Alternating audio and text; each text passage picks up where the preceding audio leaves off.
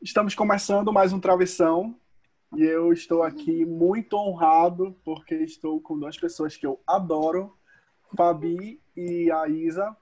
É, e eu vou falar, enfim, tem mais de um ano que eu não posto nada nesse podcast, que eu não uso mais essa plataforma, mas agora estou voltando.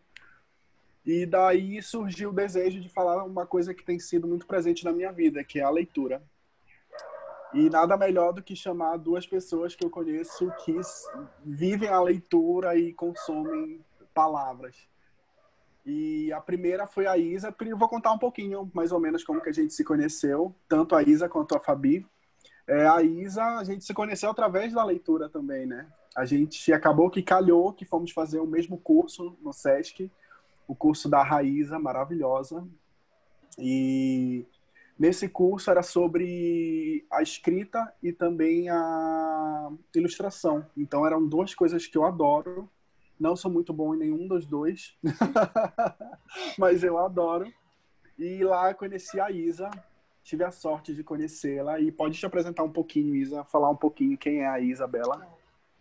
Então, gente, eu sou Isabela, é, sou envolvida envolvida, assim, vivo também pela arte, né? Pela arte da palavra, da palavra escrita. É, sou formada pela UFPA no curso de letras, licenciatura plena em língua portuguesa. Me identifico muito, assim, com essa área da, da literatura. Do que envolve a palavra escrita, é, me envolve também. E aí eu e o Fê, a gente se conheceu lá nesse, nesse curso da Raíza, que eu nem ia fazer, porque eu achava que ia rolar muito só desenho, desenho, desenho e pouca palavra escrita. E acabei me desafiando também a aprender a desenhar e fui para esse curso. Ainda bem que eu fui. Que foi lá que eu conheci o Fê, e aí fiz essa ponte entre ele e a Fabi. Sim. E outra coisa importante, a, a Isa ela é sagitariana, assim como eu. Sim. sagitariana. Durante essa quarentena, conversando com a Isa e vários planos, ideias e tudo mais, várias trocas, ela me falava, eu lembro que a gente foi para o festival da Imagem do Som lá em Macapá. E uhum. lá a gente uhum. sempre conversou, se, se trombou assim do nada, né? A gente ficou conversando um tempão. E eu sempre, a gente sempre falou de quem que, o que que a gente gosta de ler e tudo mais. E ela sabe que eu gosto muito da Clarice, né? Clarice Lispector. Então ela falou, Fernanda, eu tenho uma amiga clariciana, vocês têm que se conhecer. E ela sempre falava isso, mas eu não sabia nem quem era a Fabi. E daí calhou que nessa quarentena a Fabi defendeu a dissertação de mestrado dela. Super foda, inclusive. Uhum. E daí eu assisti online, tive a oportunidade de, de participar, né? Foi lindo, foi incrível, me emocionei, eu chorei, cara, assistindo. Tu acredita nisso, Isa? Eu chorei, sério. Até eu mandava é foto pra Fabi. Mal, mal conheci a Fabi mandando foto chorando. Mas, mas foi lá que eu conheci a Fabi. Foi também através né, das, da leitura, né? O que nos conectou de uma forma muito grande foi a Clarice. Uhum. E pode se apresentar aí, Fabi. Quem é a Fabi? Então, antes eu só quero falar que a Bela esqueceu de falar que ela é artista também, né, gente? Verdade. que ela é. Ela já sabia desenhar, ela já sabia desenhar assim. Eu vou apresentar ela de novo. É brincadeira. ela já sabia desenhar assim. então, eu, eu, eu acho que a, a, eu, tava, eu comentei com a Bela e comentei com o Fernando também, né? Que, que essa circunstância da minha defesa, né, por vídeo chamada, foi, foi boa nesse sentido de que ela me deu o Fernando, né? Ela me deu é, esse presente, de, de conhecer uma pessoa que tem essa relação tão singular também com a leitura, né? Que entende a leitura como uma experiência de vida mesmo também, como a gente entende, né? E eu, eu acho que a minha relação com a, com a leitura né, é essa, de, começar, de compreender a leitura como uma relação direta com a vida, como uma experiência é, singular e uma experiência que, que ultrapassa é, um mero um mero atravessar de, de conhecimento, né? Um mero transpassar de conhecimento. Então, como o Fernando falou, eu sou a Fabi, eu sou também, como a Bela, professora de literatura, de língua portuguesa. concluí agora o mestrado em educação, né? Educação e cultura. Perfeita. E, e sou uma aprendiz de aprendo com as, com as pessoas, sou uma pessoa que constantemente está sendo atravessada, está sendo é, atravessada mesmo pelas coisas, pelas pessoas, pela vida, né? Estou sempre aprendendo, estou sempre tentando é, encontrar né, esses pontos de encontro, tornar-me quem eu sou, né? Como já pegando um pouquinho do gancho do Nietzsche aqui, né? No Torna-te quem tu és, é sempre tentando acessar essa potência de vida, né? Que é a, a existência, que são, que são as relações que a gente vai tramando é, na vida. Então, eu acho que ser professor é ser aprendiz acima de tudo, porque a gente está sempre aprendendo, né, com os outros, com os nossos, as nossas procuras, né? Como a Clarice sempre trama aí na, na escrita dela, uma procura de existência que ela é contínua.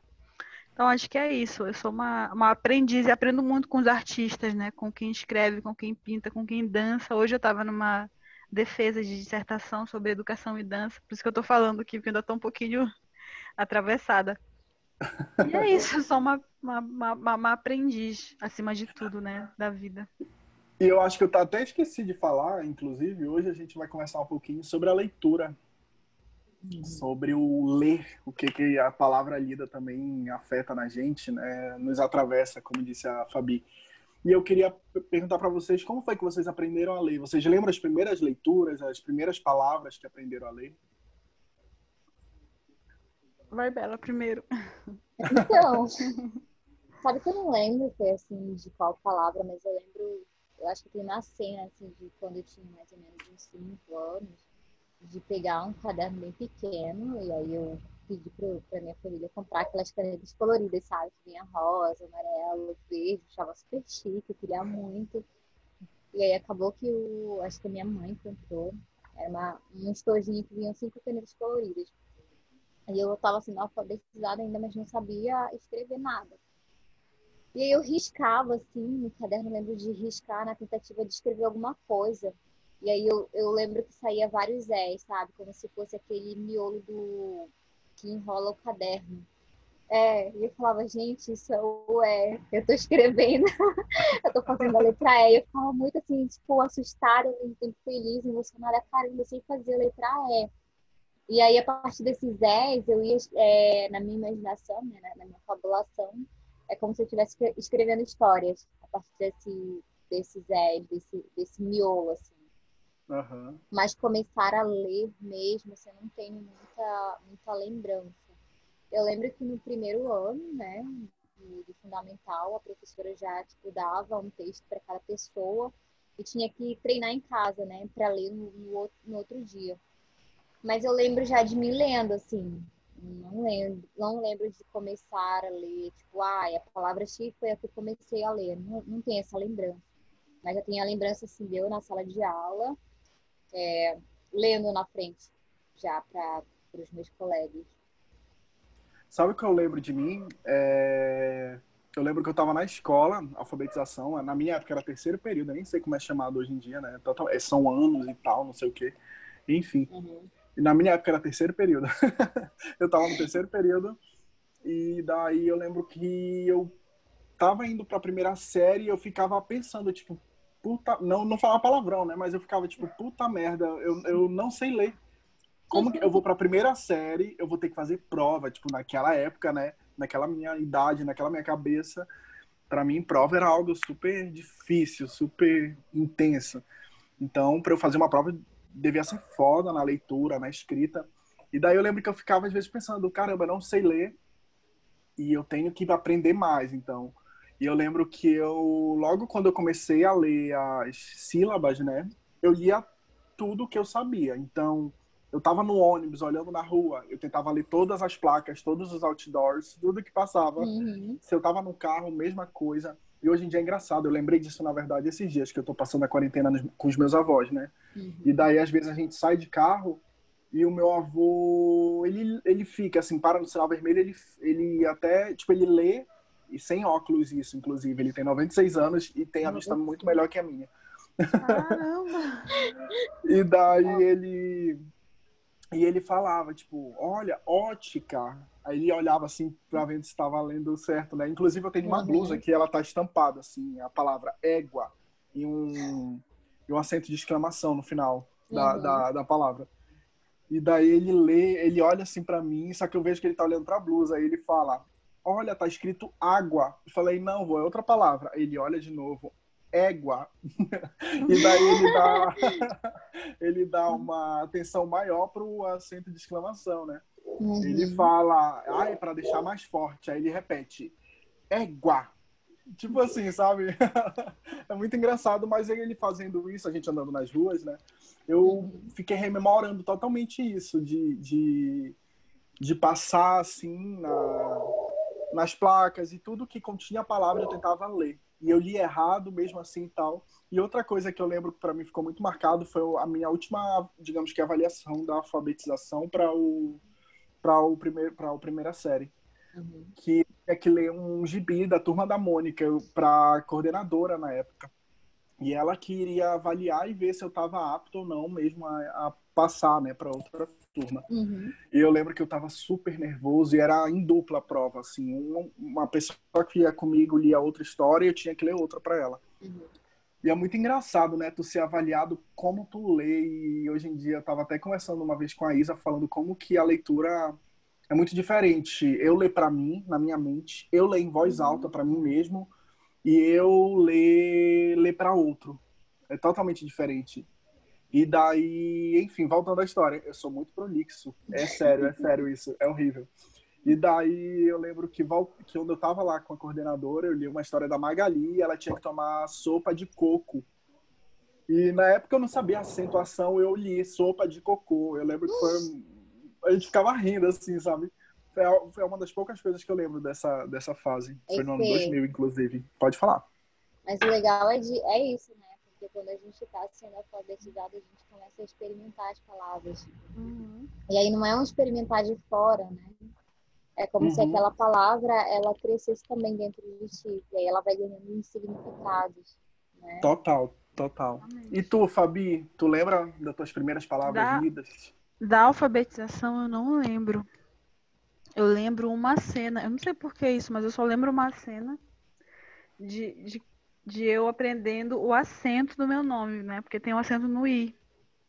E eu lembro exatamente dessa cena só, de eu perguntando pra professora, tipo, me espantando, né? Porque eu tinha descoberto que tinha um acento agudo no meu nome, que era o Fabi, né? Fabiola. E deu a entender que aquele acento era o que fazia a, a, a, a pronúncia ser daquela forma, né? Fabiola. E, e aí ela, eu lembro que ela me falou, é, sem o acento sa- sairia Fabiola, brincando comigo, né? Uhum. Mas eu não Uhum. lembro da alfabetização. Eu lembro de como eu comecei a o processo de letramento mesmo, né? De entrar assim, na leitura que, que, a, que a mamãe me trouxe. Ela trazia uns livros, ela trabalhava numa escola, né? Ela era, ela era merendeira numa escola, agora hoje em dia ela é aposentada. Mas naquele período, tipo, eu tinha uns oito anos. Ela me disse que eu aprendi a ler, assim, né, a decodificar, né? Bem cedo. Mas eu lembro que ela me trouxe aquelas coleções que tinham uns livros da. Tinha uns, uns contos, tinha até uns, uns livros do sentido pica-pau amarelo, né? Das Renações de Narizinho. Uhum. Eram, eram livros assim que davam na escola que, e os que sobrava ela trazia, ela pegava, né, e trazia para mim. E eu comecei a ler esses livros assim na infância. Eu lembro muito desses livros porque na adolescência eu passei a ler e até dei para as minhas sobrinhas depois, filhas das minhas primas. Agora já já dei para elas. Tinha aquele aquele adaptado daque, do Gente, esqueci o nome do Ulisses. Como é que é o nome? Que era épico. Não lembro. Sabe? Esqueci o nome agora. Mas, não, a Odisseia, lembrei. Era a Odisseia. Tinha a Odisseia, só que era adaptado, né? E aí Uhum. eu lembro que eu li esses livros na infância, assim. Foi essa, eu lembro, assim, a, é, é a memória mais nítida que eu tenho de leitura. São esses livros que, que ela trouxe pra mim, né? E a Eram minha daquelas- também trouxe. Eram Oi? daquelas coleções, Fabi, que tipo, vinha tudo Era. ilustrado. Isso, isso. Tinha azul, amarelo. E tinha Uhum, poemas também, alguns poemas do isso. Vinícius de Moraes. E e eu lembro muito desses livros, porque até na adolescência eu lia eles. Inclusive, eu, eu quando eu dava aula particular em casa, eu usava esses, esses poemas Uhum. Para Uhum. dar aula. Então a minha memória mais forte de, de alfabetização e letramento são esses livros, assim, que eu também compartilhei com as minhas primas depois. Fabi? É, é, oi? Falando desses, desses, dessas coleções, né? Eu lembro que eu, tinha, eu tenho uma tia que é professora, ela dava aula no interior, assim, de Pará. E ela tinha esses livros e todas as férias eu ia para lá. E aí, é, uma das nossas é, diversões, além de tomar banho, é, subir em pé de árvore para pegar fruta e tal, era pegar esses livros didáticos e responder, assim, ficar lendo e respondendo, sabe? Uhum. E aí, um dia, minha tia me deu uma coleção de livros. E aí, quando eu abri o livro, eu vi lá dentro um poema, mas eu não sabia que aquilo era um poema. E quando eu comecei a ler, imediatamente assim, foi como se me colocassem dentro de um barco. Eu acho que até já falei isso contigo, Fabio, outro dia, outra vez, assim. É como se me colocassem dentro de um barco que balançasse muito, sabe? Que estivesse fazendo muita maresia. Eu ficava muito enjoada de verdade, sabe? Sentia uhum. o meu estômago, assim, enjoando pra caramba. E aí, eu, quando eu fechava o livro, parava. Eu falava, gente, tipo, sei lá, eu com 9, 10, 11 anos, eu falei, gente, se isso é poema, assim, eu odeio poema. eu, não, eu não suporto isso. Se isso for poema, eu não né? suporto. Né? É, e aí eu lembro de, de fechar essas coleções assim, e ficar muito tempo sem ler. E daí foi passando os anos, né? Eu fui pro ensino médio e tal.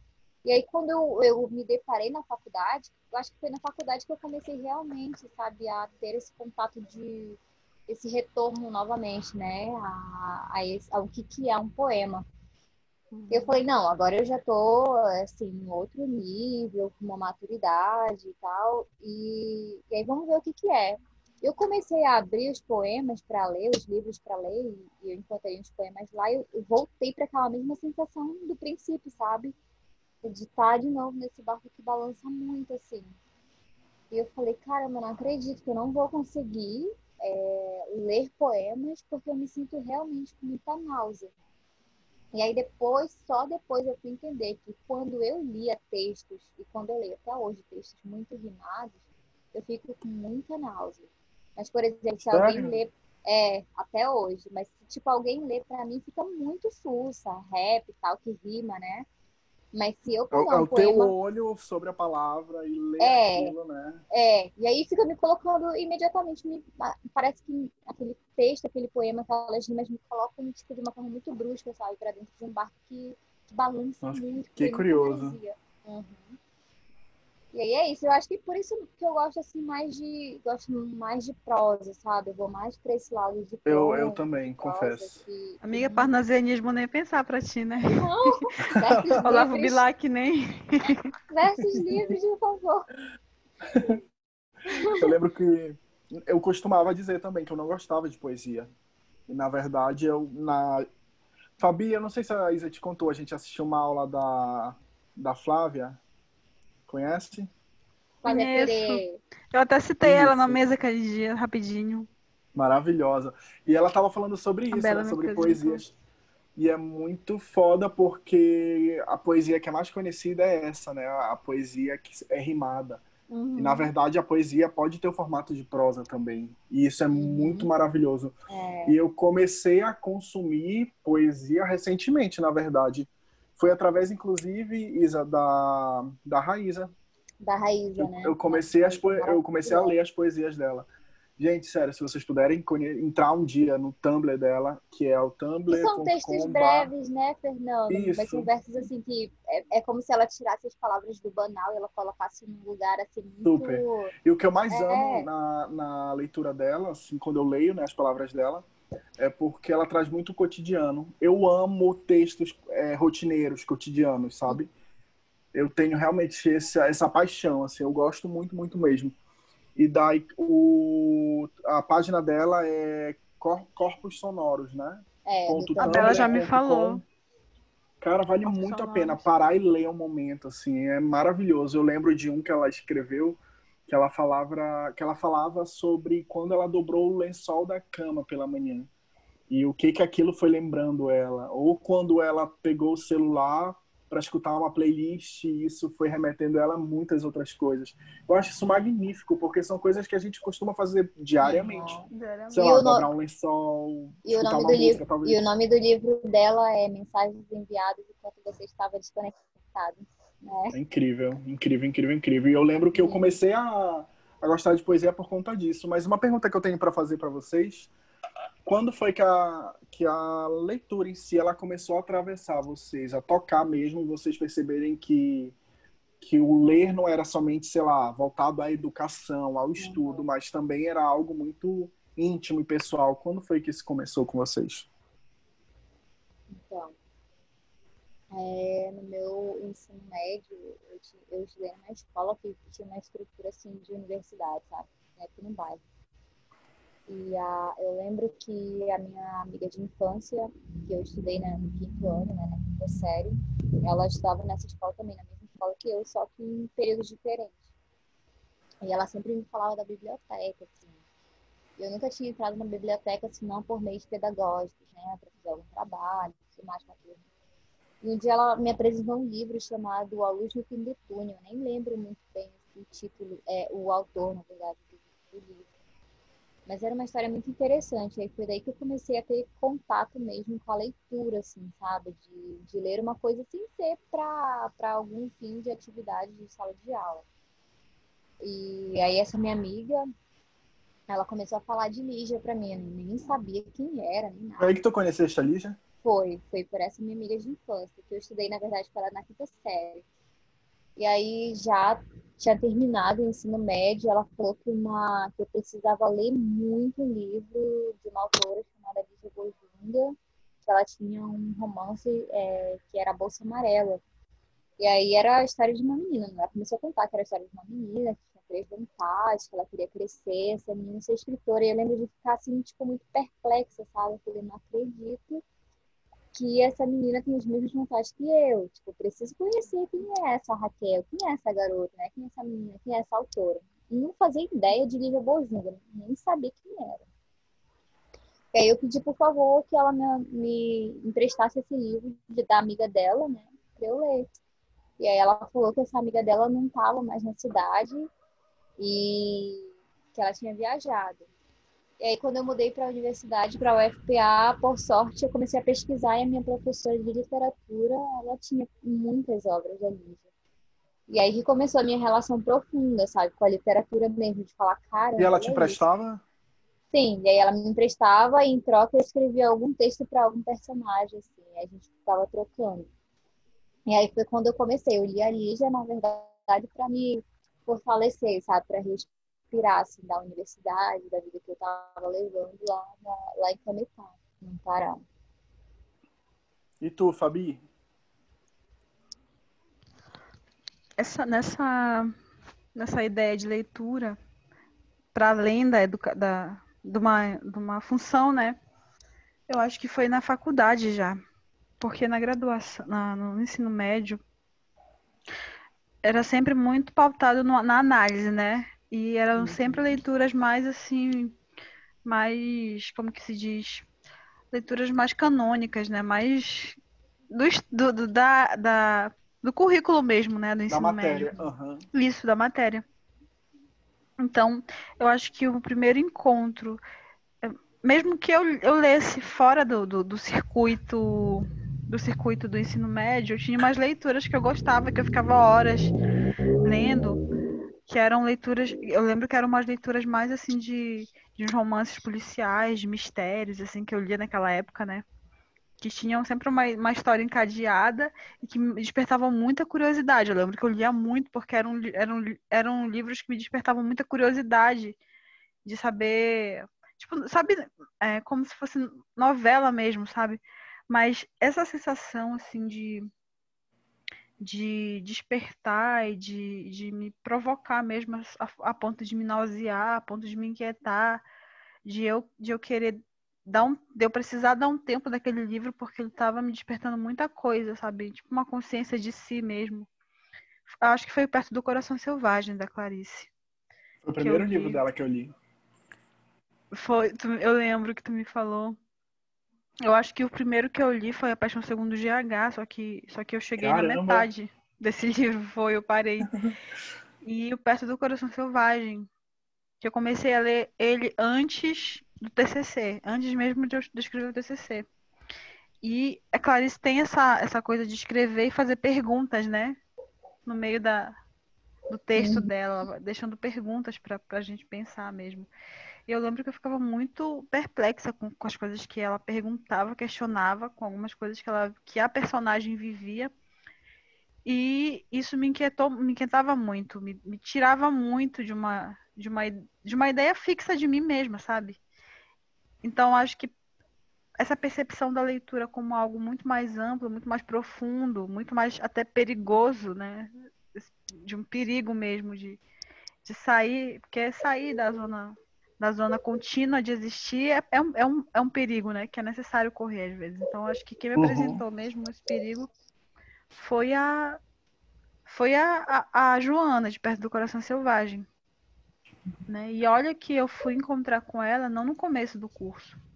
Né? Embora eu, eu tinha algumas leituras já no, no percurso do, do, curso de graduação, é, que foi onde também eu fui entrar mais mesmo no mundo da leitura, porque até então, na minha, na minha adolescência, eu, eu lia, né, eu tinha acesso, mas não tanto, né?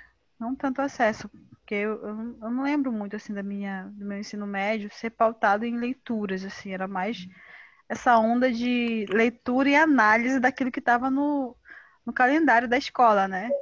Então acho que foi com a, com a literatura da Clarice mesmo, assim. assim e quem te apresentou Clarice, Fabi?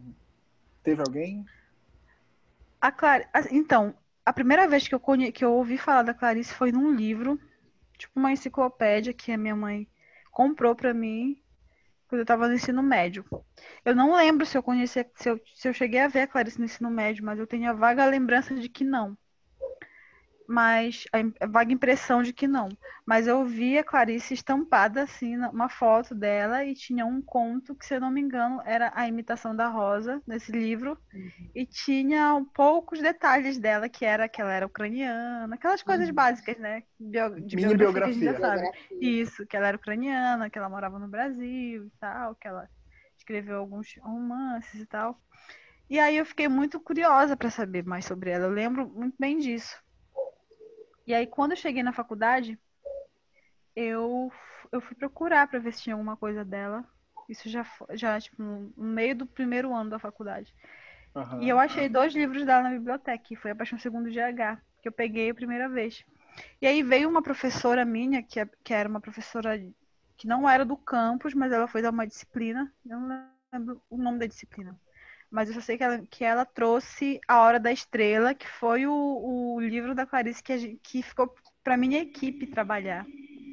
E aí eu conversava muito com essa professora, eu, eu, a gente conversava muito assim, eu perturbava muito ela.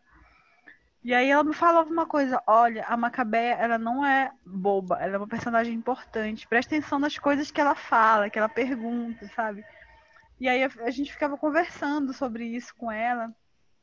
E aí me despertou mais interesse. E coincidiu, porque foi muito perto do período em que eu fui procurar saber mais da Clarice, né? E aí ela uhum. chegou justamente a hora da estrela com a Macabé.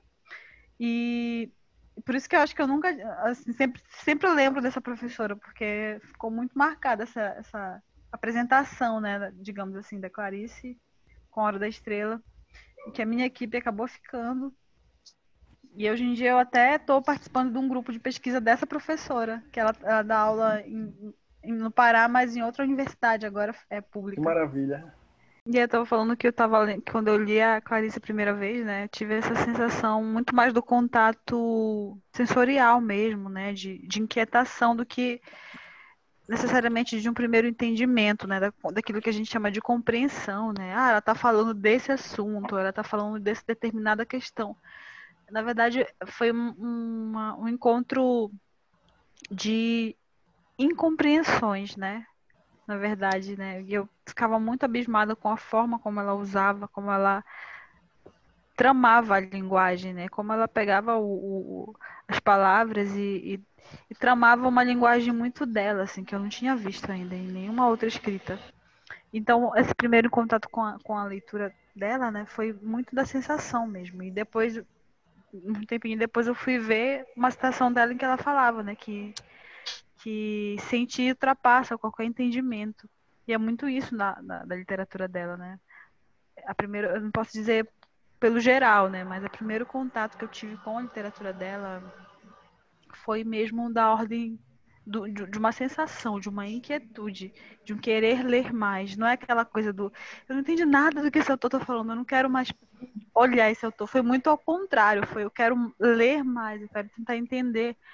Mas, na verdade, é, esse processo da, da, do encontro com a palavra dela foi muito de, de, de, de percorrer a mim mesma, né? De, de ver como que aquilo me afetava e como que como que o, o, o entendimento ele foi para além da compreensão, dessa primeira compreensão que a gente fala na que é que chega às vezes a beirar o, utilitarismo, né? Que a literatura tem que ter uma utilidade, quando na verdade não, não é isso, né?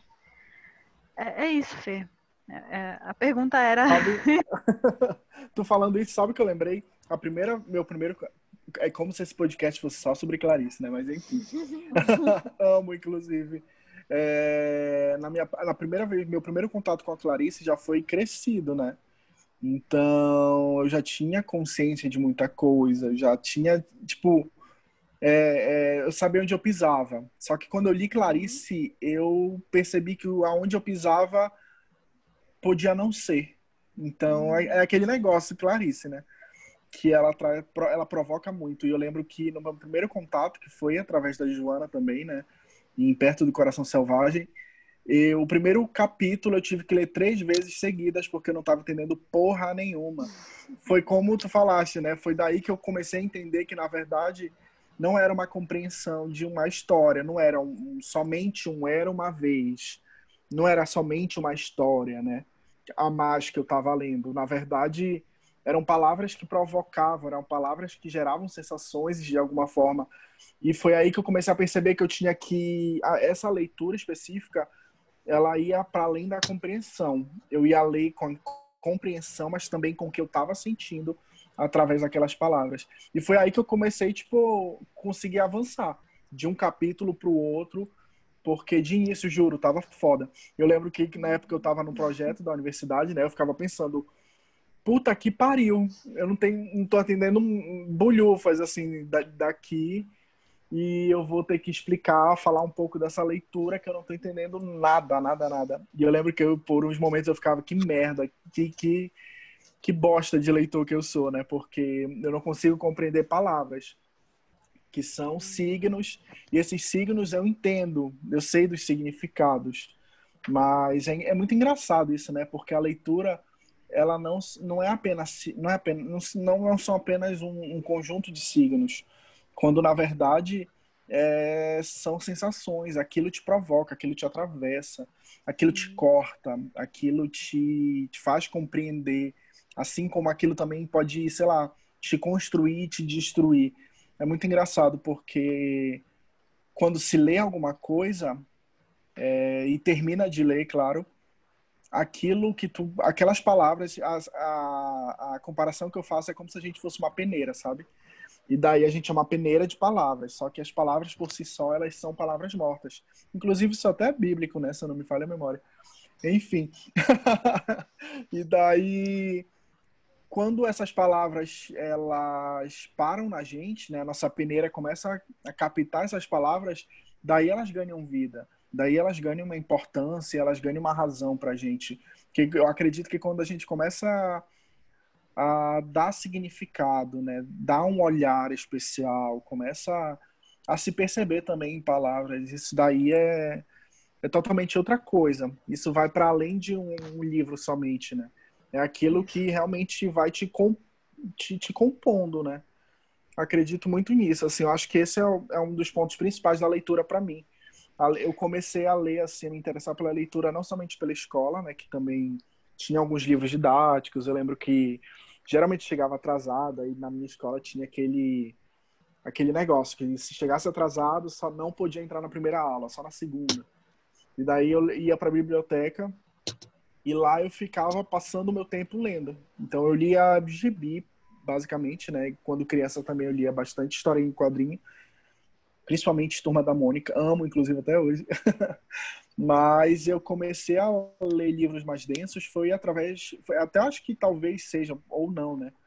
Clichê, mas foi através de Harry Potter. Eu gostava muito, muito, muito.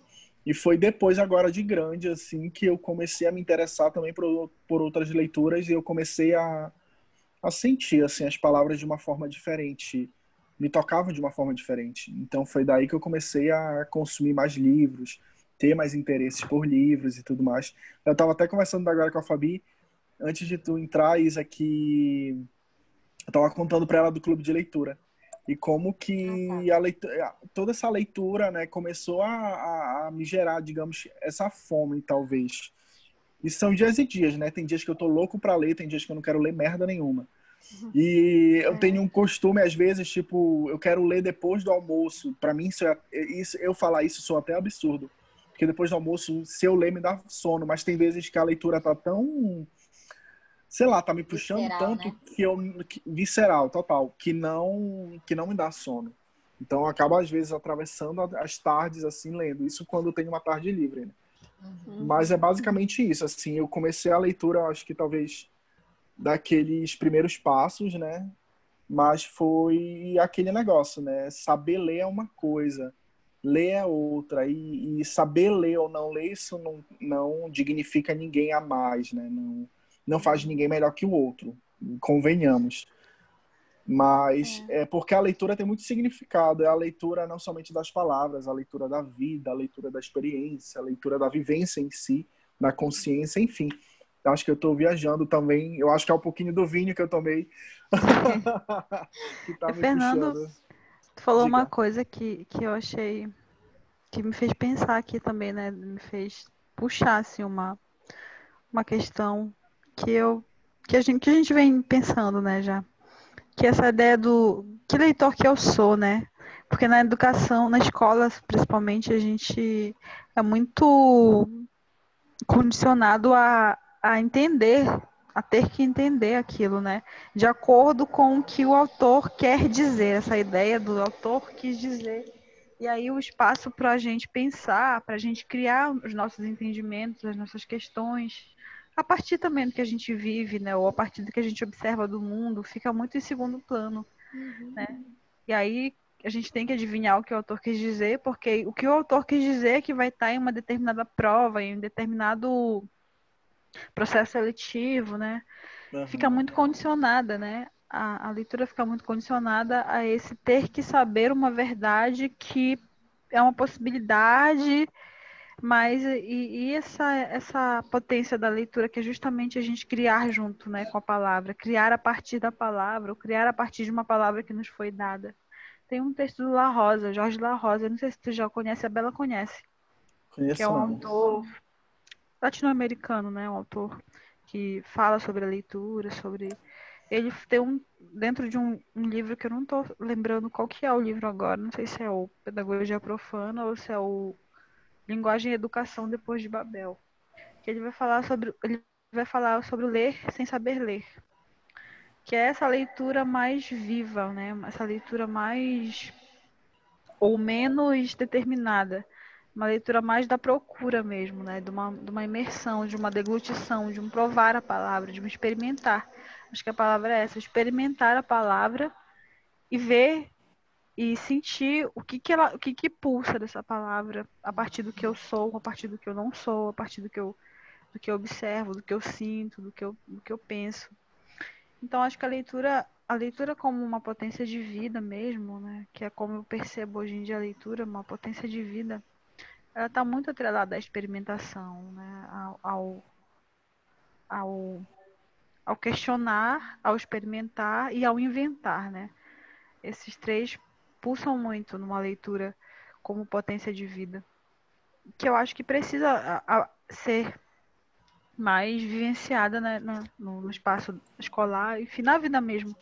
E não só na, na, na, na área, na, naquela pessoa que atua como professor de literatura, como estudante, mas eu acho que a literatura, como o Antônio Cândido já disse, né, é, uma, é, uma, é uma necessidade, é um direito, né? É um, é um espaço que precisa ser habitado por todos, precisa ser democratizado também. Então, é, sim, acho que já estou indo para outros patamares da ideia. É o vinho também, Fernando, é o vinho. Mas eu acho que é isso, Fernando. É, o que tu falou sobre aquele, que leitor que eu sou, a gente se culpa muito quando a gente não entende uma coisa, né? Quando na verdade a gente tem que ter sim. paciência também. É um aprendizado a leitura também.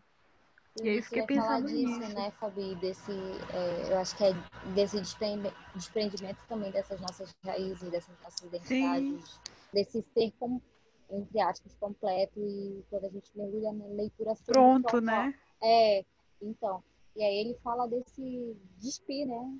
Esse despir de nós mesmos para entrar nessa leitura assim por inteiro, realmente. Uhum. Para que a gente possa ser atingido, né? Atravessado por todas as... Uh, em todas as vidas que existem dentro de um texto, né? Todos os livros, todas as travessias, todas as palavras, flechas que vêm a nos atingir e voltar desse lugar sempre diferente, né? Sim. A gente entra no texto de um jeito e volta muito diferente. Total. Eu acho que é, é, é manter esse, esse estalo, assim, sempre, né? De entrar para um texto sempre diferente. Sempre, é... Aprender, aprender. Tu pode ler um livro de, sei lá, tipo, 100 páginas, mas uma palavra, um verso desse, desse livro todo te modificar, né? Te tocar, te, te toca, né? Uhum. E vocês tiveram algum.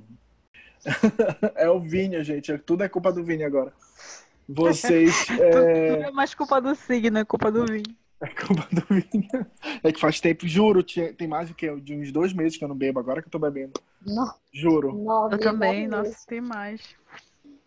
E daí, que eu ia perguntar para vocês é a, essa durante essa quarentena, na verdade, eu li vários livros que a Isa me indicou, inclusive. Mas um deles, vários, três. Mas é, um deles foi Lígia Bujunga. E é muito interessante isso, porque a Lígia é uma leitura infanto-juvenil, né? Então, mesmo sendo uma leitura infanto-juvenil, ela toca muito na vida adulta. Uhum. E recentemente eu acho que eu enviei, foi para ti, não foi, Isa, um, link de um podcast muito curioso que também fala sobre livros, literatura, leitura e tudo mais. E era tava falando sobre histórias que se a gente lê alguma coisa já contando sobre a vida de um idoso, onde o idoso é, seja o protagonista da história, né?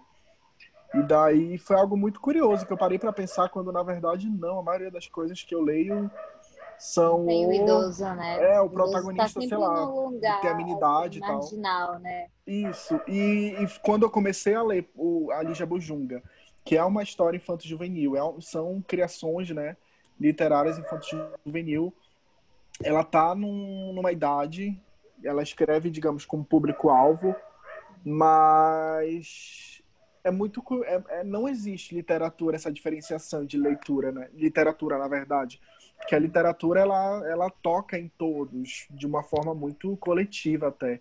E, e o que eu acho muito legal, na verdade, porque a literatura, principalmente para os contadores de história, né? Porque quando a gente está com um contador de história ou, ou ouve alguém lendo algo, é, a gente não precisa ser alfabetizado para isso, né? A gente tem que ouvir, na verdade. E daí ouvir essas histórias também nos atravessa, assim como um filme a gente assiste um filme, o filme tem um roteiro, tem um contexto, tem uma narrativa, mas é a partir dessa história que também nos é atravessada de alguma forma, né? E a, a literatura é isso, a leitura é isso.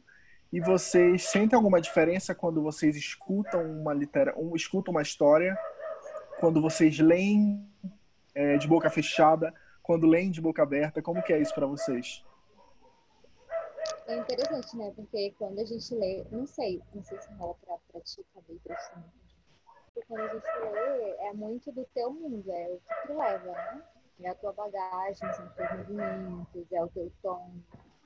É, acho que é todo esse movimento que tu faz.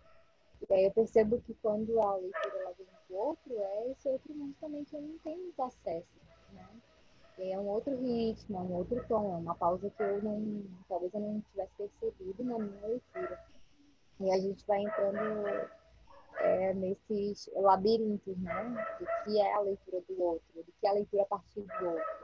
E a gente vai se perdendo, se encontrando também.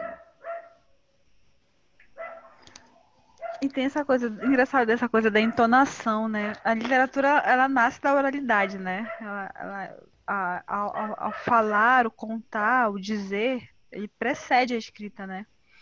E, e essa coisa do, do ouvir o outro tem essa, isso que a Bela falou, né? De como ele sente a palavra, de como ele sente essa. e como ele compõe essa história ou essa vivência na, no olhar dele, na leitura, né? Como ele vai interpretar interpretar ou sentir ou dizer aquilo. E aí tem essa coisa da vírgula, né, da escrita de quando a Clarice escrevia. Olha, Fernando, vai ficar muito clariciano esse podcast. Eu amo, não tem problema. Ela falava que não não não, não, não mexesse nas vírgulas. Isso, não, não, não mexesse nas vírgulas dela porque era, era uma respiração. Então, e, a, e a leitura e, a, e a, o sentir a palavra e o, e o, e o dar vida à palavra pela voz está muito ligada à respiração, né? E, e, eu acho que essa respiração no ler está muito ligada a como tu compreende aquilo, como tu experimenta aquela, aquela, aquela vivência, aquela ideia de, de do personagem. É muito louco isso, porque pensa quanta coisa está envolvida na, na leitura, né? Não é só a palavra e, e, e, a decodificação é muito mais que isso, né? Todo um, é, é toda uma leitura corpórea mesmo, né? Sim. A gente entra até, na verdade, na, no processo de escrita né, do próprio autor. As inspirações, uhum. as vivências e tudo isso, na verdade, gera um produto. E esse produto é o que a gente lê. São as palavras uhum. que a uhum. gente lê. E isso é muito verdade. É porque as palavras vão além das, da, da escrita. Vão além daquilo que está impresso. Aquilo é só um código, né? Uhum. Mas tem todo o universo por trás da, da da palavra em si. Isso é muito, muito verdade e muito interessante, na verdade, tu trazer esse ponto, Fabi.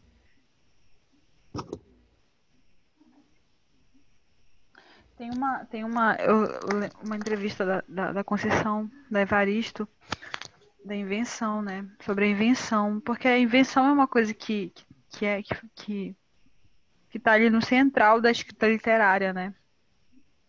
Que ela falava que de uma cena do cotidiano, de uma, de um acontecimento que ela presenciava, que ela via, ela ia construir literariamente, né?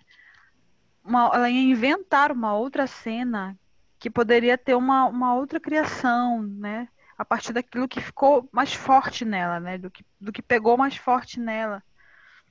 É, é, então, de uma cena, ela poderia criar muitas outras cenas, né? Poderia para falar daquilo ou para falar de algo muito maior que aquilo que ela vivenciou.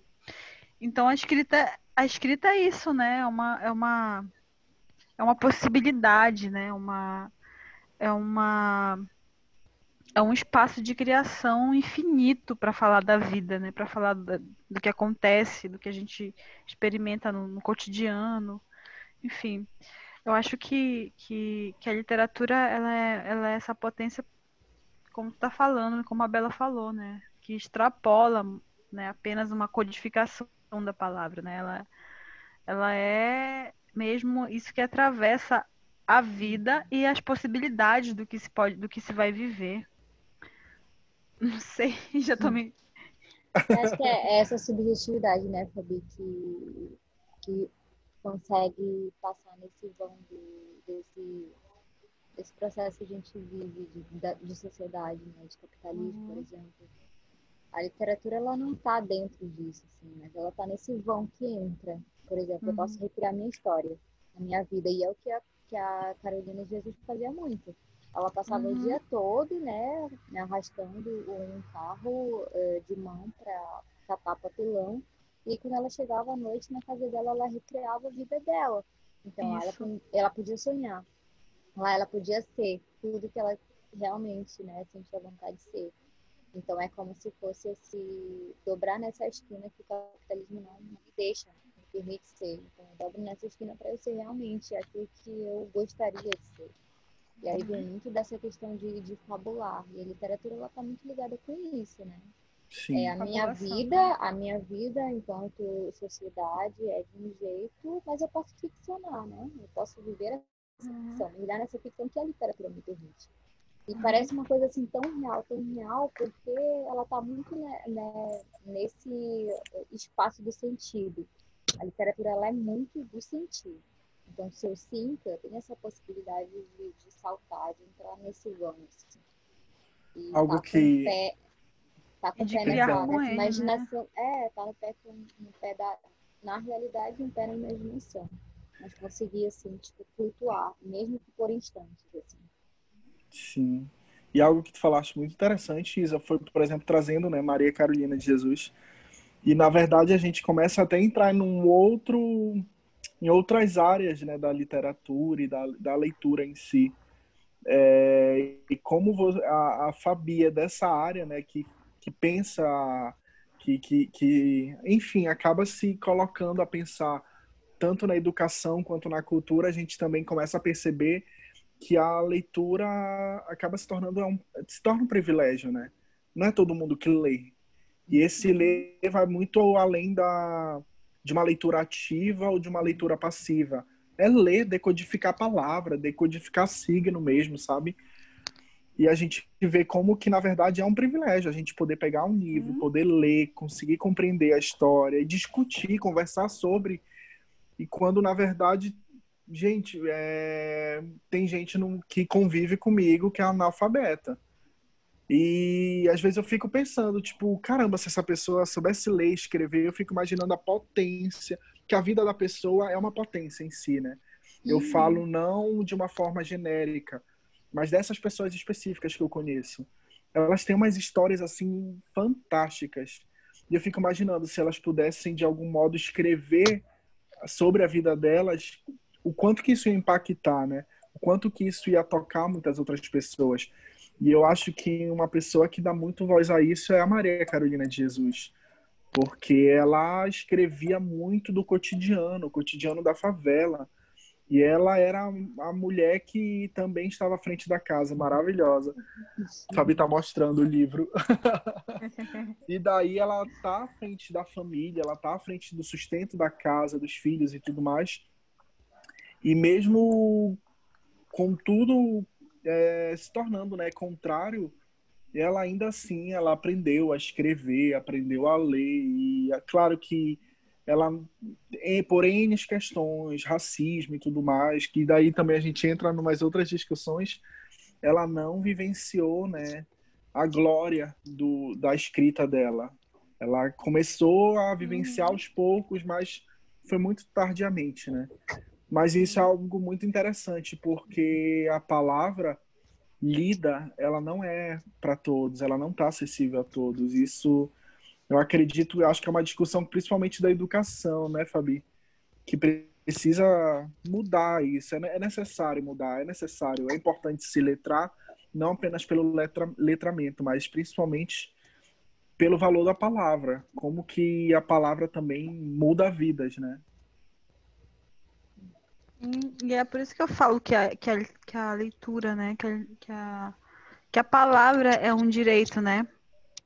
Né, Fernando? Porque uhum. a gente vê aí hoje, né, essa, essa imposição ao, ao do capitalismo, né, mesmo, de, de, que, de querer colocar o livro como algo de como que foi que foi colocado como algo de elite, né? A leitura como algo de elite. Nossa, dizer, verdade. É, é, um, é uma, é uma, é uma imagem né, de que todo um sistema, de que todo uma, um conjunto de sistemas excludentes, né? Dentre eles o, o sistema econômico, né? O, o sistema é, que é o sistema capitalista, né? O, o racismo e, e, e, todos esses, esses, esses modos de silenciamento de, de segregação social, eles operam também dentro dessa, dessa negação da literatura, dessa interrupção do direito à leitura, do direito a, a, a ao pensar, né? Porque o direito à leitura, o direito à literatura é, é um direito ao pensar, é um direito ao questionar, é um direito a inventar, um direito a recriar as, as suas realidades, né? Ao, a, a contar a sua realidade também. Então, é, é, isso mesmo que tu falou, né? A leitura, ela, ela é um privilégio, porque nem todos têm acesso, né? Porque uma grande parcela da população é, é tirada, né? É, é, é, excluída desse acesso, que é um acesso básico, que é o acesso a ler, a ser, é, a ser alfabetizado e a ser letrado. Então, é, é isso que tu falou, é um, é um, é uma, é um embate, né, diário e cotidiano, não só da educação, mas eu acho que, que é do, de, da, da, da, da Social, né? sociedade. né? exatamente, de, de, de, de lutar para que esse, essas desigualdades elas, elas, elas desapareçam, né? Elas são, elas sejam sejam tensionadas a todo momento, porque a gente está vendo hoje mais do que nunca que, que as linhas de, de, de, de perseguição, as linhas de, de violação do direito básico, elas estão mais elas estão vivas, né? A gente vê todo dia a gente está vendo isso, né? Que, que, que a, a desigualdade social, de várias formas, elas estão aí sendo cada vez mais é, é, evidenciadas e, e, e, reafirmadas, né? A gente está vendo pelas leis que estão sendo discutidas aí, né? Pelas, pelas reformas que estão sendo aí. Hoje a gente viu mais uma e a gente está é, presenciando aí retrocessos e retrocessos aí estão sendo institucionalizados como se fosse a coisa mais natural, natural do mundo e que é preciso que, que, que haja esse embate. Eu acredito sim, Fernando, que a educação é fundamental, porque a educação, como essa potência de, de, de, de, de ensino, né, ela pode ser usada tanto para para emancipar, para libertar o pensamento, quanto para condicionar, né? Então, o embate dentro do campo educacional ele é necessário, ele é importante, porque é, se a gente entende a literatura como algo libertário, como algo potente, a gente tem que lutar para que na educação ela possa ser, ela possa aparecer, ela possa existir dessa forma, e não da forma uhum. utilitária, e não da forma reprodutiva, reprodutora, né, que, que vai lá para o acúmulo do conhecimento, que vai lá para uma educação que serve para o Enem, por exemplo, isso não é, é. uma literatura, na verdade verdade, que serve para o Enem, né? Isso não é a potência da literatura, né? Isso é a potência de um sistema de educação educacional, né? De um sistema de ensino que está totalmente determinado. Então, o embate ele tem que ser diário, né? E a gente, não adianta, é a gente que tem que que que que tá lá, né? Que está furando esses espaços, como eu falei aquele dia, né? E, e, e tensionando esses espaços também. Eu não tenho nem o que falar. Fabi falou tudo. Mas é muito isso, Fabio. Eu lembro que foi levantado assim né, na internet umas questões muito interessantes sobre a leitura e o ministro, né, falar que que a leitura é algo elite, né, da elite. Coisa de elite. Tava Gente, sendo taxado é um porque era coisa de elite. É um absurdo. Absurdo, absurdo. Tirar o direito da educação, é um direito do acesso. E é básico, né? Total, total. Como é que o, o C ele vai se desenvolver também através desse, desse material. E daí, e daí a gente entra até naquela questão, né? Primeiramente, fora Bolsonaro. Fora. E daí parece que todo, todo mundo que deveria estar tá a favor né, de, uma, de uma cultura, de uma educação mais igualitária. Igualitária não, mas é, é equivalente, diversa, né? né? Diversa, diversa também assim, tá totalmente contra, né, na verdade. A gente entende que tudo isso são formas de amarras, né? São amarras que estão rolando com a nossa educação, e não somente a nossa, mas, enfim, gerações e gerações. A gente começa a entrar em outras discussões, política, educação e tudo mais, uhum. mas eu trouxe para vocês, a gente até que eu tinha combinado, né, de trazer alguns textos, algumas palavras. E aqui eu quero ler para vocês, na verdade, um trecho do livro Glória, que é do Vitor. Eu não sei se é Heriger ou Eriger. Eriger. E daí. Que inclusive foi indicação da Isa. e daí eu vou ler aqui para vocês, na verdade. É o capítulo 54, é super curtinho. E eu vou ler aqui para vocês. E eu sou dessas pessoas que riscam, leem, dobra o livro. Não sei se vocês fazem parte desse time. E daí eu até escrevi. Eu risco muito também. e daí eu escrevi bem aqui falando, tipo, ah, lê em voz alta, que é muito mais legal esse, esse capítulo em voz alta. Vou ler aqui uhum. rapidão. Todas as conversas entre ex-amantes se, se parecem. Ele liga, ela atende, ela diz alô, ele diz oi, Ela reconhece a voz e a responsabilidade com o oi desapontadamente surpreso, como se já estivesse cansada de tanta conversa futura. Ela pergunta se está tudo bem, ele também, ao mesmo tempo. Respondem que está tudo bem, ao mesmo tempo. Silêncio de poucos segundos. Ele diz que ela esqueceu um faqueiro no apartamento, um de que ela gostava muito, que havia sido presente dos pais. Ela responde que não tem problema, que ele pode ficar com o faqueiro. Ele pergunta como ela está e não espera a resposta e confessa que está morrendo de saudades. Ela diz que também tem saudades, mas que não dá mais, que a vida agora é outra, que já se desacostumou dele, do cheiro dele, dos sapatos, essas coisas. Ele diz que não acredita. Ela diz que é para acreditar. Ele não acredita. E ela não acredita que ele não acredita. Depois de tudo que ele fez por ele, que ela fez por ele, desculpa. Ele pede desculpa e ela não aceita. Ele chora, ela chora também. Ele pede desculpas, diz que está no fundo da ladeira, está telado, que ela sabe como é. Ela aceita as desculpas, mas não dá mais. Ele chora ou fica em silêncio e ela acha que ele está chorando. Ela diz que é para ele se tratar. Ele diz que vai carregar a memória dela para sempre, como um câncer ou um chaveiro antigo. Ele diz que a ama. E ele desliga ou ela desliga, tanto faz agora.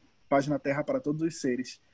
E esse foi um, trecho que eu amei, amei, amei, porque o Vitor escreve de uma forma super poética. E em uhum. falar sobre isso que eu sou péssimo, eu estava contando para Isa que quando eu leio para mim é maravilhoso, eu leio muito bem. Quando eu leio para mim em voz alta, eu já sinto um impasse, assim, eu já fico meio às vezes confuso. E quando eu leio em voz alta para alguém, é, são experiências totalmente diferentes, né? Eu fico super travado, assim, eu tento é como se meu pensamento acelerasse, as palavras começassem a, a se misturar. Não sei se é só comigo ou vocês têm dessas também. Tipo, de ficar ansioso? Super. mais, é, mais rápido, assim eu tenho. É como se eu perdesse meu tempo de leitura. Eu, fiquei pensando assim nessa.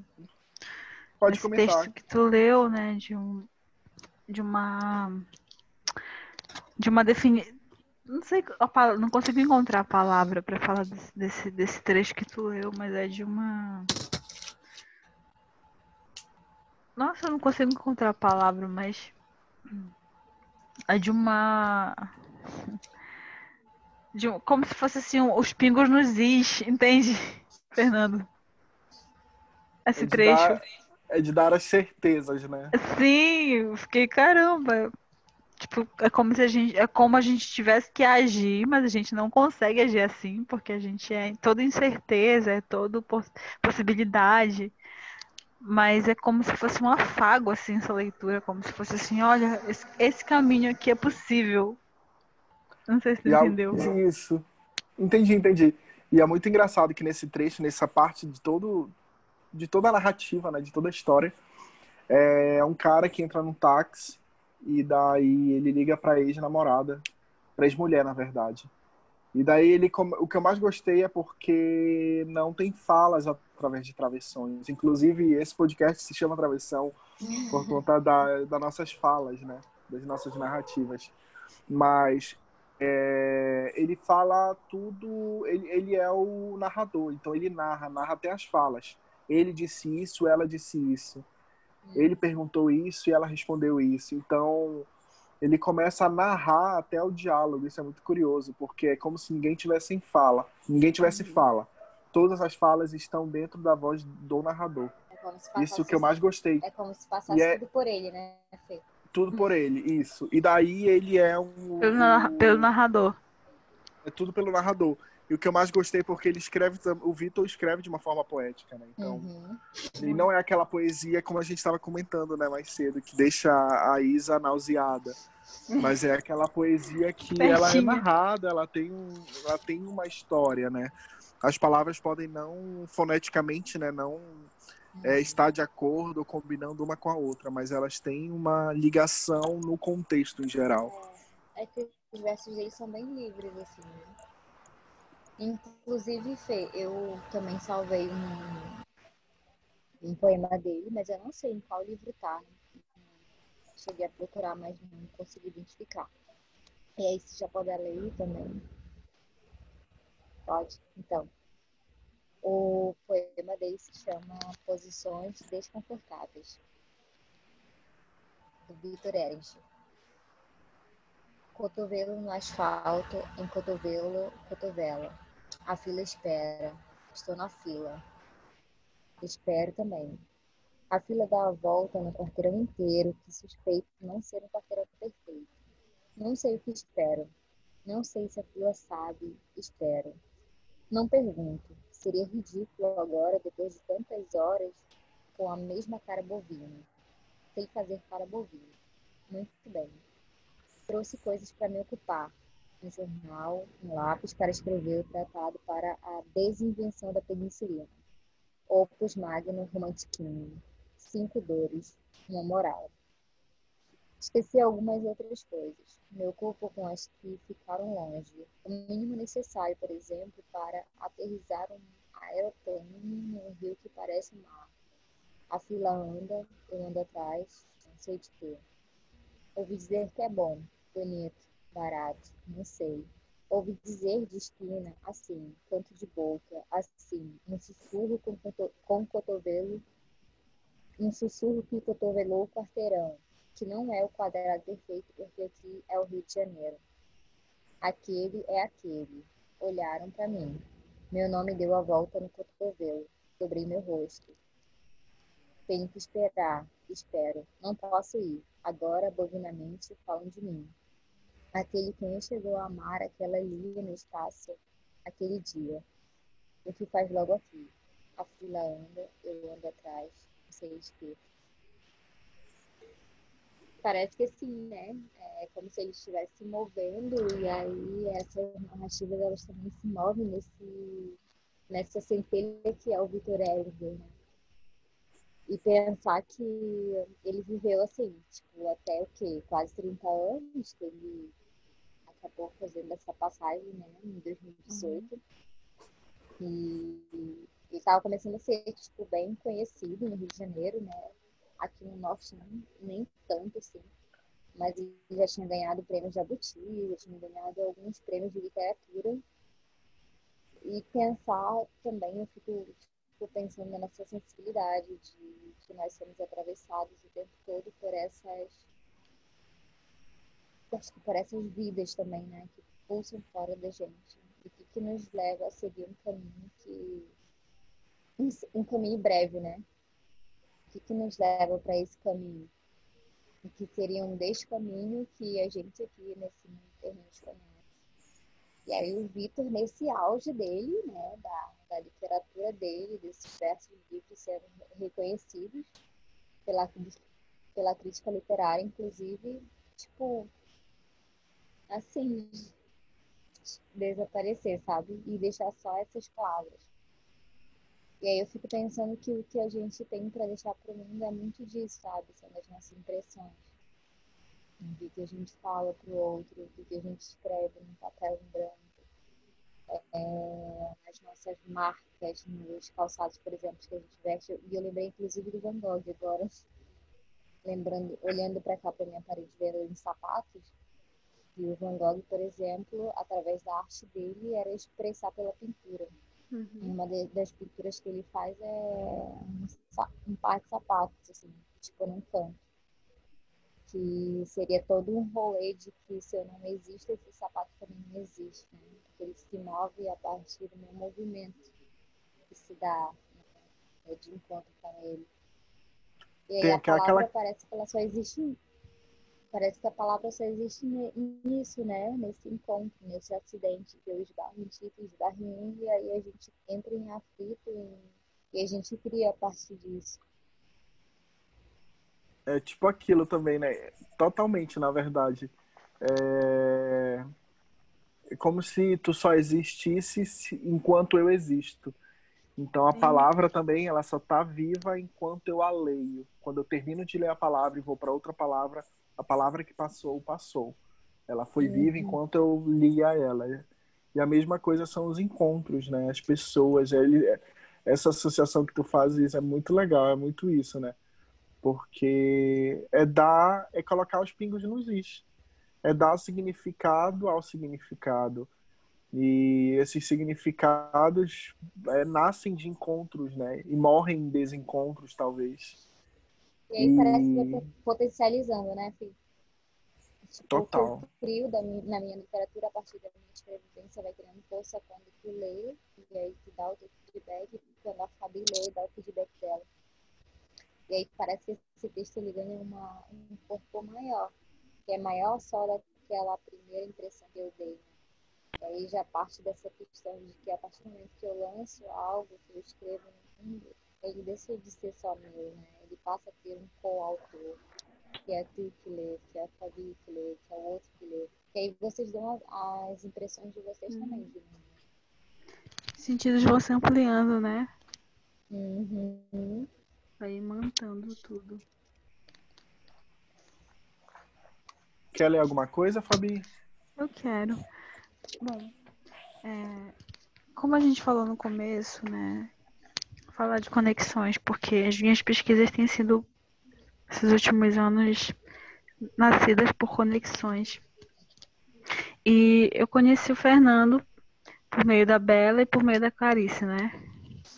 E tem uma coisa que, que criou um elo entre mim e a Bela, que foi um trecho do livro Perto do Coração Selvagem, que da Joana, e que eu vi que encontrei em inúmeros lugares também. Parece que foi linkando, conectando, assim, me conectando a outras escritoras, inclusive. E é um trecho que foi muito importante para mim também, porque me fez pensar muito durante a minha escrita da, da TCC ainda, e também reverberou na, na no mestrado, na vida, né? É um processo que ultrapassa, que transborda para a vida que é um trecho do Perto do Coração Selvagem, eu vou ler agora.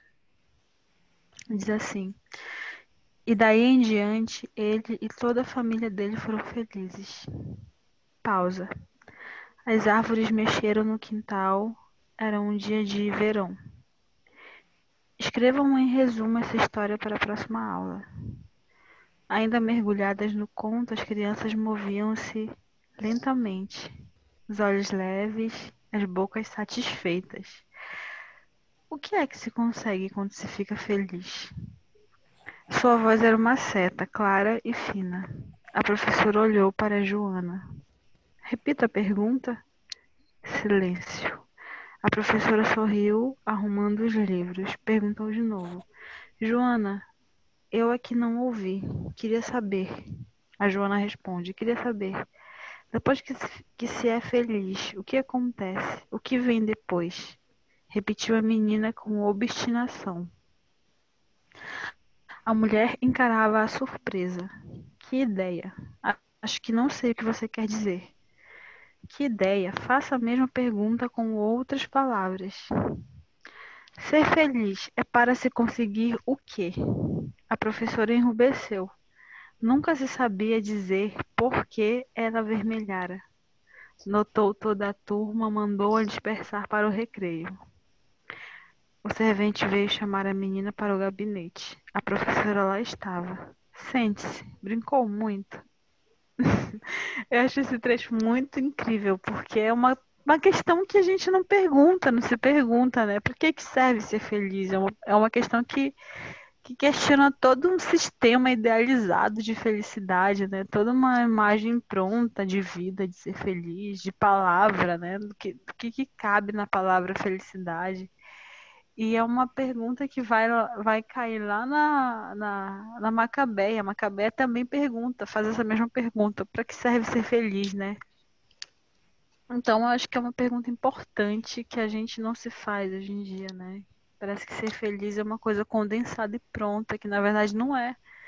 Não é uma determinação, é uma procura, é, uma, é, uma, é um movimento constante essa ideia, né? E para que, que serve, o que é? Quer dizer, e, e, e é uma coisa que, que, que, que perpassa o meu campo de, de estudo também, no né? meu campo de, de vivência, porque para mim a pesquisa, a minha pesquisa é também uma vivência, né? De que na educação a gente a gente tem as coisas muito prontas, né? A ideia de felicidade, a ideia de, e essa pergunta de uma criança, de uma infância, né? E a, e a Clarice desenha a infância como algo questionador, como algo que, que, que desafia o mundo como ele é colocado pra gente. Então por isso que eu trouxe esse trecho, porque ele me, ele, ele me apresenta essa, essa imagem da conexão que eu, que eu tenho, assim, né? Eu me conectei com a Bela, que se conectou com Clarice, que conectou com o Fernando, que se conectou com Clarice também, que se conectou comigo. Então, essas conexões que vão fazendo a gente criar né, espaços de pensamento, de questionamentos também. Por isso que eu trouxe. Tá. Então, eu estava falando que eu acho que a felicidade ela parte disso, né? É um pico. A felicidade não é algo constante. Uhum. Acho que a gente oscila muito, assim, né? Nossas emoções a partir de todas essas cascas que o ser humano existe. Ele tem várias cascas, que mãe, criando pais são. Fernando tem também as deles e tu tem as tuas. Eu acho que esse pico de felicidade seria um pico de entendimento, né? como se fosse uma conexão, mesmo que uh, foram flashes, sabe, com a minha alma. É como se a minha sensibilidade, a minha alma, ela se conectasse meio que rapidamente, como se fosse um raio, sabe? Soltasse assim. Uhum. E é uma coisa tão rápida que ela passa. E aí eu venho e volto para um momento que não é esse momento de clareza, né? De quando o raio ele ilumina e eu posso ver. Então tudo passa. Mas esse tipo de felicidade eu posso, por exemplo, jogar minha luz do Fernando, jogar a luz do Fernando para Fabi. E o que, que a gente pode fazer a partir dessa luz que eu tô mandando para ele, que tá mandando para ti? Que é uma ponte, né? Uma conexão. Uma ponte. E eu acho que a felicidade ela faz isso. A gente está num ponto e aí a gente vai jogando essa luz e vai criando pontes e a gente consegue caminhar nesses trechos, sabe? Que são iluminados meio que rapidamente, assim. Mas a gente sempre volta para as nossas questões que são múltiplas, né? Uhum. Somos indivíduos únicos, mas as nossas questões são assim múltiplas. As mesmas vontades, os meus desejos não são os mesmos, Fernando e Fifi. E eu acho que a literatura ela faz isso, né, também. Ela ela é esse raio, ela é essa luz que quando tu se sente nesse breu profundo, ela de repente, do nada, ela solta. Assim, uma frase, um verso que te ilumina, né? E te Uhum. faz ver, caramba, existe um ponto além desse que eu tô e que eu posso saltar para esse lugar. E eu tava lembrando disso, de que tu falou pra mim uma vez, né? De que a felicidade, ela é. Ela, ela se materializa em picos, né? Hoje eu lendo esse trechinho aí, eu lembrei muito disso. Nunca esqueci disso que tu me falou. De como tu vê a felicidade, né? Que ela não é um estado, mas ela é um movimento, um pico, né? E é muito- essa, muito essa questão, né, da gente estar atento também, assim. Que não, não é uma coisa, por exemplo, que vem à toa, assim. É coisa estar sensível, né? Isso, é estar sensível a ter essa, essa escuta atenta, assim, pra quando essa coisa acontecer. Quando a Fabi começou a ler e ela falou escola, eu já sabia qual era o trecho na hora, assim.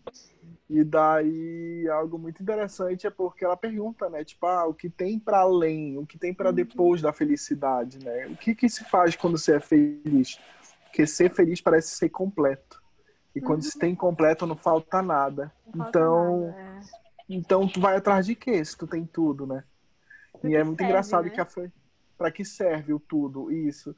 E daí, às vezes, a gente começa, enfim, de que a gente já ia caminhar para finalizar, mas a gente já está caminhando para outras questões. Mas é maravilhoso porque eu acho que a literatura faz muito disso, né? Faz muito, Muito. desses links, muito, muito dessas conexões e pontes. Porque a, a palavra em si, né, ela acaba ela acaba sendo um caminho. E na verdade ela abre um caminho como ela abre muitas ramificações. Então essas ramificações vão se conectando a outras palavras palavras que nos tocam. Isso é, é palavras que, que, que tocam nas nossas emoções nos nossos sentimentos. Palavras que nos dão sono leituras que dão sono leituras que acordam leituras que fazem chorar leituras que fazem rir enfim eu acho que a palavra ela de alguma forma ela nos toca e nos vivifica também, sabe? Eu acho que são essas é poder viver para além da nossa vida, porque a gente vive né, uma história. É como quando a gente vê um filme, a gente acaba vivendo o que a gente está assistindo. A gente se emociona e tudo aquilo nos toca, nos atravessa mesmo. E eu acho que não tinha forma melhor de finalizar esse episódio do que lendo alguns trechos que de algum modo nos tocou, né? E poder ouvir também a Fabi falando e lendo Clarice alguns textos tão pontuais assim que Uhum. particularmente eu nem lembrava mais que que me foram muito importantes assim. E eu queria saber perguntar para vocês é, se vocês têm alguma indicação de algum livro, algum trecho, blog, site, sei lá. E aonde que essa pessoa que está nos ouvindo, se é que tem alguém, mas onde que elas podem encontrar vocês, trocar uma ideia, uma mensagem, alguma coisa do tipo, podem falar. Ah, Bela, a gente tava na ordem da Bela falar primeiro, continua. Tá. Então, eu não tenho Facebook, e daí eu uso mais o Instagram mesmo, né, que é arroba uma nuvem. É, Arroba uma nuvem. É porque o áudio tá um pouquinho ruim, Isa. tá. Fala um pouquinho perto do microfone. arroba uma nuvem, que é onde eu publico algumas, alguns fotos bordados, algumas imagens que eu faço assim, no cotidiano, eu acabo copiando texto também. E daí eu tenho um Tumblr também, que se chama Matéria Argilosa, onde eu publico trechos assim, também, coisas que eu não coloco no Instagram. E eu acho que eu tô nesses dois lugares mais, assim, para publicar um pouquinho dessa do que, que é E tu tem, tu tem alguma coisa para sugerir de leitura para alguém? de texto. Então, eu vou sugerir umas coisas que eu leio, na verdade. Tem um amigo nosso, né, Fabi, que até ele pra você hoje, Sim. que é o Adenis Clocriano, Uhum. que é um puta escritor camitaense. Isso, perfeito. Não sei se são vários textos, é 13, 13 narrativas, contos, enfim, não sei, no Amazon. Ele tem vários textos publicados lá. Tem poema, tem conto, é, tem romance, aí dá para as pessoas pesquisarem também. E aí tem o Fernando Muniz também, que é um autor camitaense, que escreve uma, é uma literatura muito regional. E fora que eu leio também Ângela Vasconcelos, também, de Comitá, é uma professora nossa de literatura, né, Fabi da UFPA, que escreve contos e poemas maravilhosos. Muito incríveis. Cartas para fazer voar E- canários são. É lindo, meu preferido dela. Isso. Nossa, um maravilhoso. E aí Já a quero Isabela ler. Leal, é, a Isabela Leal, que é uma professora da, da UFPA de Belém. Ela é carioca, ela mora em Belém há muito tempo, ela é professora de literatura portuguesa. Tem dois livros que eu sei, né? Um livro chamado Antusa, que é maravilhoso. E eu acho que é isso, assim, eu posso indicar assim, de, de literatura que seja Uhum. nossa, sabe? Uma literatura mais regional. E tu, Fabi? Uma dica e um lugar É, onde podem te encontrar. Eu não sou muito conectada, né? A Bela sabe que eu não sou muito de, de Acho que pode ser até e-mail. postar. Mas eu tô, eu acho que eu tô no Instagram, não lembro. eu- eu- na verdade, eu não tô acessando agora, mas eu tenho Instagram, né? Eu só não tô logada. Eu acho que é Fabis. Como é que tá a Bela? Sabe? É, é Fabis. Fabis. No Instagram. E olha, acho que no, acho que no, no, no PPG Eduque, né? No programa tem algumas coisas minhas também lá. E tem o meu e-mail, tem um e-mail que é guzmãofabi.gmail.com. Eu indico, olha, eu, eu- o que eu tô lendo, tem um livro que eu volto e meia, volto nele, leio muitas coisas, que é um livro da Conceição Evaristo, que é o Poemas da Recordação e Outros Movimentos, que é um, um livro de poemas incrível dela. Que tem muita coisa ali, é, e que, e que eu sempre, ele sempre me acompanha. É, tem o livro Perto do Coração Selvagem também da Clarice, que é um livro que, que, que como eu falei para vocês, né, me, me impulsionou a muitas coisas, muitas vivências. Tem o AD também, que é um, que é um amigo nosso que escreve muito. Tem um, ele tem um, um, um canal. é, como é que pronuncia? New, Newsletter? Newsletter. Newsletter. que ele escreve semanalmente, todo sábado, e são crônicas incríveis. A primeira coisa que eu faço quando eu É acordo maravilhoso. é ler as crônicas do AD, né, que dá pra pensar muita coisa. E eu acho que é isso. E eu acho que também ler o que te dá prazer, o que te dá potência, né? Super. Procurando, assim, essas conexões de leitura que, que te impulsionam pra vida.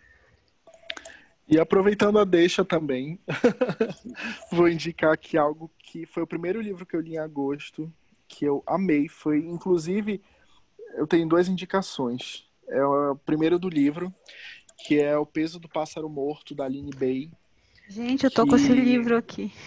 Maravilhoso, lê, Fabi. Eu li ele um dia, porque ela escreve não somente em prosa, ela mistura é, escrita poética com prosa, e quando tu vê, tu já terminou o livro. É muito rapidinho e é uma leitura super gostosa, super fluida, sabe? E a outra indicação é a pessoa que me indicou a ler esse livro, que foi Vânia Vasconcelos, é uma professora incrível, mãe de uma amiguíssima minha, Lu, e eu conheci ela através da Lu, inclusive. Eu não a conheço pessoalmente, mas tenho já um carinho e admiração muito grande, principalmente pelo que ela tem compartilhado né, na- nas redes sociais. Ela tem o Instagram, que é underline Vânia Vasconcelos, underline, que ela tá com um projeto também sobre o que esse ano é o centenário de Clarice Lispector, né? Então ela tem um projeto de ler 100 textos de mulheres em homenagem ao, ao centenário de Clarice. E Eu acho que eu já até enviei pra vocês o perfil dela e vale Ah, eu já a sigo pena. ela. Já. E é maravilhosa, ela super. Eu assisto ela lendo, que é uma experiência ouvir, né, alguém lendo. É muito, muito legal. E daí ela, ela tem feito isso e me estimula muito a ler esses livros. E inclusive foi ela que me indicou, né? Como eu estava falando antes, esse livro da Aline Bay, que eu mandei um áudio para Lu. Eu falei, Lu, pe- pergunta para tua mãe alguma indicação de leitura. E daí ela falou esse livro e eu li. E é maravilhoso, indico. Super. É incrível, incrível mesmo. E meu perfil no Instagram é privado, mas pode, pode seguir, mandar um oi. Caso queira a pessoa que está seu ouvindo. perfil. Será que vai ter alguém que vai ouvir esse episódio? Espero que tenha. Ah, vai sim. Às vezes eu coloco é, tipo, as coisas na internet, eu acho que ninguém vai ver. e daí tá Primo Fernando, arroba Primo Fernando, e só falar que, sei lá, ouvir o podcast e daí de boa, eu aceito também. E a gente pode trocar uma ideia, alguma coisa. E é isso, gente. Eu fico muito honrado e felicíssimo por ter vocês aqui, Fabi, Isa. De verdade, são.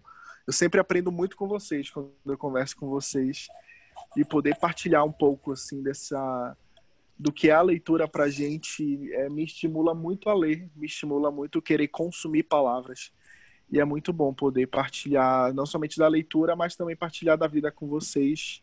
Infelizmente estamos quarentenados, né? Eu queria muito que fosse pessoalmente, a gente bebendo vinho pessoalmente e conversando. Vai rolar isso daí lá pra frente. Vai rolar, logo, logo. Vem logo, vacina. Mas- tá. Eu fico muito, muito feliz mesmo. Obrigadão, gente. E obrigado a você que está nos Obrigada. ouvindo por ter ficado até aqui. E é isso, gente. Um grande beijo, não somente para vocês prazer, duas, mas para quem Foi nos muito ouve. bom mesmo. É, Foi muito bom Obrigadão, mesmo. gente. Você, Fabi. Beijo, tchau. Beijo, Beijo, obrigada pela oportunidade.